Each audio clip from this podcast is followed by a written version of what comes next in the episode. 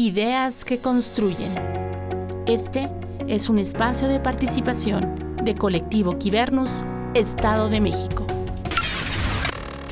Muy buenas tardes, mi nombre es Luis Ernesto Álvarez y hoy les voy a hablar de economía verde. En la década de los 90, durante la cumbre de la Tierra, se acuñó el concepto de desarrollo sustentable, el cual establece la satisfacción de las necesidades del presente sin comprometer la capacidad de las generaciones futuras para satisfacer sus propias necesidades. Por otro lado, la economía se define como la ciencia que administra los recursos disponibles para satisfacer las necesidades humanas. Como vemos, los conceptos no están peleados, pero en la realidad vemos otra cosa, pues parece que el modelo económico actual predominante se ha encargado de explotar los recursos naturales más que de administrarlos. En los últimos años ha surgido un modelo de economía verde que tiene como objetivo mejorar el bienestar humano y la equidad social, reducir los riesgos ambientales y la presión sobre los sistemas naturales, armonizando el desarrollo económico y el consumo eficiente de los recursos. Hoy vemos aplicarse las bases de este concepto al implementarse procesos sustentables tanto en la producción como en el consumo. Poco a poco vamos tomando conciencia y estamos entendiendo que si no respetamos el balance ecológico, no podremos satisfacer nuestras necesidades básicas en el mediano plazo. Pequeños cambios en el consumo y la producción son la base para generar un cambio de paradigma económico.